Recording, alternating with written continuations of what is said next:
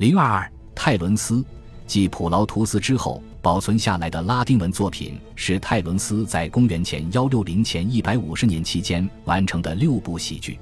这些作品都以希腊新喜剧为基础，用韵文写成。但泰伦斯和普劳图斯之间存在着巨大的差别。我们手头并没有任何泰伦斯戏剧的希腊原作部分，但他似乎比普劳图斯更为小心地保留了希腊剧作的精神特质和整体结构。他偶尔使用一些罗马的术语，但不像普劳图斯用的那样生硬。他的作品中有不少音乐成分，但这些几乎都不像普劳图斯的坎提库姆那样长或使用异样的旋律。最重要的是，这种喜剧基本上仍属于情景喜剧的范畴，其中人物性格的一致和情节的清晰是非常重要的。这些情节描写的是爱情故事，以及因无知而产生的误解。在《安德罗斯女子》中，西摩想让他的儿子帕菲鲁斯迎娶受人尊敬的雅典公民科瑞麦斯之女，但帕菲鲁斯却爱上了一个来自安德罗斯的姑娘。后者似乎在名声方面逊色很多，计谋与对策引发了一连串情感纠纷。解决矛盾的办法是让人们发现，格吕克里乌姆本人是科瑞麦斯的女儿。在婆母中，一个年轻人娶了一个因遭强暴而有孕在身的女子。当他生了一个显然不属于他的孩子时，他们的婚姻似乎必将破裂。在剧情发展中。妻子试图隐瞒身孕的做法导致了各种误会，特别是我们看到她的婆婆因为这桩婚姻的失败而受到公公的责备。然而最后却万事大吉，因为人们发现正是帕菲鲁斯一天夜里喝得酩酊大醉，结果在大街上强奸了这个女孩。在烟奴中，青年凯里亚伪装成烟奴，以便进入他所迷恋的女孩的卧室，在那里强暴了她。结果。这位姑娘乃是一对受人尊敬的雅典夫妇的女儿，于是凯里亚的父亲同意让他娶该女子为妻。在这一事件中居主导地位的是妓女泰伊斯，她保护了这个女孩，并决心帮助她找到父母。剧中的其他人物对她的所作所为抱有并不公正的怀疑态度，这使得泰伊斯的形象显得更加鲜明。这些情节比普劳图斯的作品更加单一。但基本结构却大同小异。两位剧作家的主要区别在于他们处理情节的方式。泰伦斯并不利用情节作为跳板，以便插入许多与主题无关的笑话，而保留了希腊原作的风格，即通过严密的喜剧情景展示更为繁复、更富讽刺性的幽默。我们知道，希腊对罗马的影响在公元前幺六零前一百五十年间明显增强。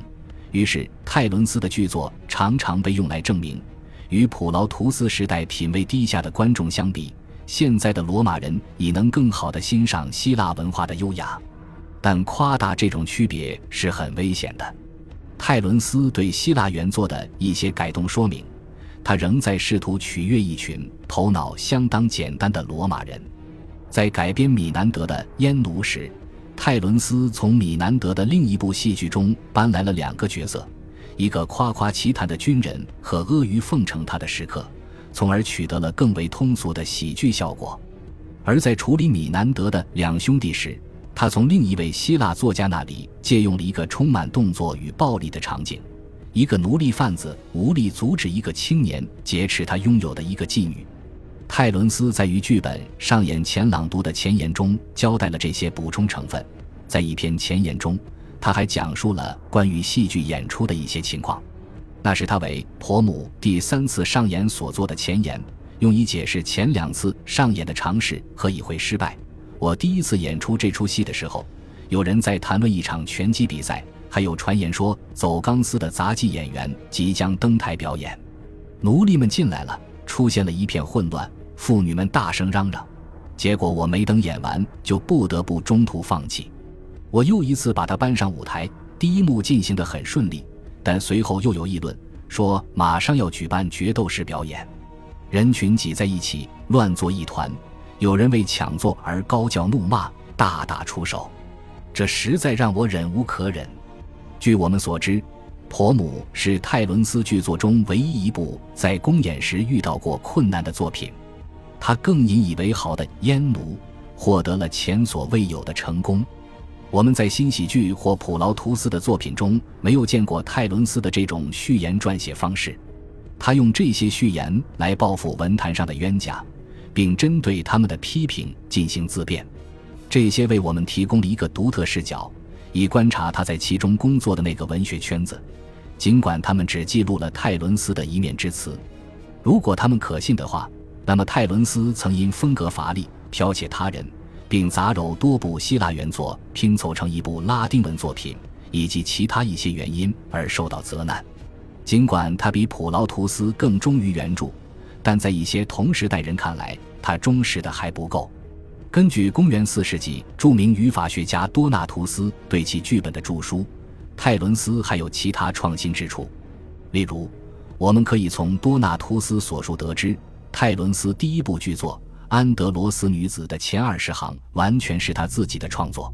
他对剧本开篇所做的重要改动之一在于。在序言中并不交代情节的背景，可能他将之视为矫揉造作，宁愿采用更自然的方式，让角色在剧中说出必要的信息。结果，原作中的一些讽刺效果就消失了，因为观众只有到了后来才能理解整个剧情。因此，与普劳图斯相比，泰伦斯是一个更加难以捉摸的人物。他选择改编希腊戏剧。并在大多数情况下忠实地反映了其核心精神。人们欣赏这些戏剧需要道德与情感方面的共鸣，但他并不亦步亦趋地这样做，而是在某些目次中加入了更为粗犷的喜剧效果。毫无疑问，《烟炉》的鲜活保障了这部作品在他有生之年的成功，但反倒是泰伦斯对个人困境与苦难赋予同情心的描述。以及他在表面上的喜剧情节背后对严肃话题的关注，这些他作品中更为沉静的成分打动了后世读者，使得他的剧本比普劳图斯的作品得到更多深入的研究。但他们有可能来自对希腊戏剧的复制。我们有理由怀疑，泰伦斯自己是否总是很在意他所改写的这些优雅成分。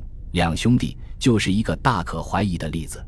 泰伦斯无可争议的贡献之一在于。他创造了一种与普劳图斯和之前所有作家迥然不同的拉丁文学风格。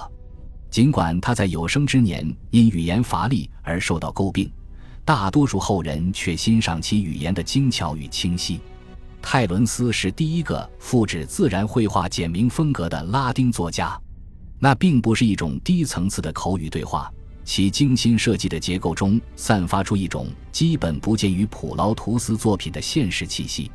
泰伦斯的剧本在他身后不到百年的时间里已成为教科书，并在欧洲学习拉丁文的时代一直如此。他们在学校教育中居于核心地位，直至十九世纪亦是如此。他的文字风格和道德情感受人钦佩。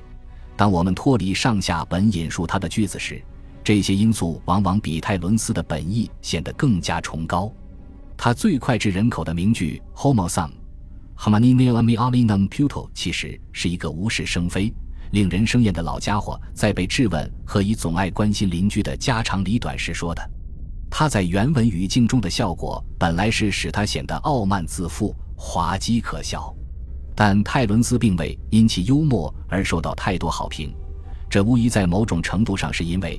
这些幽默只有依靠戏剧情景创造的语境才能产生效果。在两兄弟接下来的篇章中，老人德米亚向奴隶徐鲁斯夸耀自己教子有方。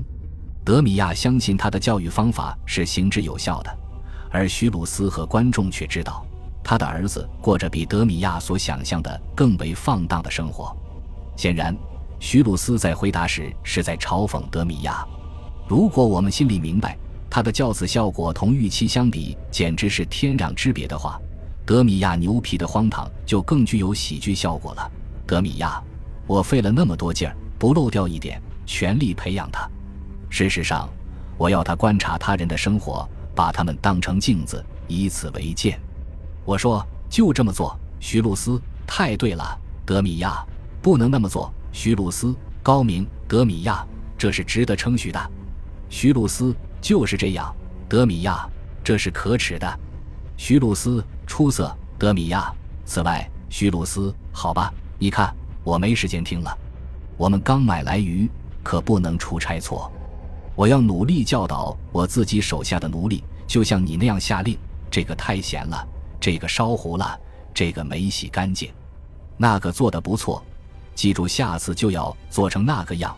我会绞尽脑汁教育他们的。嗯，德米亚，我要他们观察碟子，把他们当成镜子，然后我再教训他们得怎么干。两兄弟是泰伦斯的代表作，这是他最后一部戏剧，也是最能引发观众对重大问题思索的作品。但人们有理由相信。他在结尾场次中塞入了一些戏谑成分，从而破坏了全剧的平衡性。这个引人深思的题目，便是应该如何处理父亲与年轻儿子之间的关系问题。我们刚刚看到，德米亚因误信了严格说教式的教育方法而受到了嘲弄。他的观点同其兄弟米奇奥是相反的，后者相信应用开放和宽容的态度引导孩子。在大部分剧情中。米奇奥的方法显得更加人道、可靠，并且也更为成功。德米亚盲目的信心使他成了一个合适的笑柄，而米奇奥似乎控制了局势。但在全剧结尾处，却出现了令人惊讶的颠倒：德米亚开始占上风，迫使米奇奥违心地接受了几项提议。最终的结论似乎是米奇奥的方法过分纵容、松松垮垮。这很难与全剧的其他部分协调起来。德米亚压在米奇奥头上，这时我们开怀大笑，但我们无法确定自己应该同情哪一方。许多学者推测，米南德应该不会写出这样一个与主题不协调的结尾，使泰伦斯牺牲了剧情的一致性，以取悦或满足他的罗马观众。但两兄弟探讨的并不仅仅是宽容与严厉。他同时关注父子之爱和缺乏自知之明等现象。该剧对这些主题的娴熟驾驭，把幽默的故事情节和鲜明的人物形象融于一炉。正是由于结尾的悬疑色彩，这部戏剧才会取得如此耀眼的成功。长期以来，结尾部分的得失一直受到热烈讨论，这种争议还会长久持续下去。普劳图斯和泰伦斯的作品流传了下来。影响了欧洲的戏剧传统。拉尔夫·罗伊斯特·杜伊斯特借鉴了普劳图斯的《吹牛军人》和泰伦斯的《烟奴》，错误的喜剧则以普劳图斯的《麦纳克姆斯孪生兄弟》和《安菲特罗》为基础。莫里埃是为数众多的改写错误的喜剧的剧作家之一，而且他也模仿了普劳图斯的《一罐黄金》和泰伦斯的《两兄弟》和《福米欧》。自负的军人、重现的弃婴和机智的仆人，一直以来都是喜剧创作的基本元素，并且也不仅限于舞台表演。P.G. 伍德豪斯先生曾回信告诉我说，他从未读过普劳图斯或泰伦斯的作品，但他笔下的吉夫斯却无疑是机智仆人这一文学传统的后裔。恭喜你又听完三集，欢迎点赞、留言、关注主播。主页有更多精彩内容。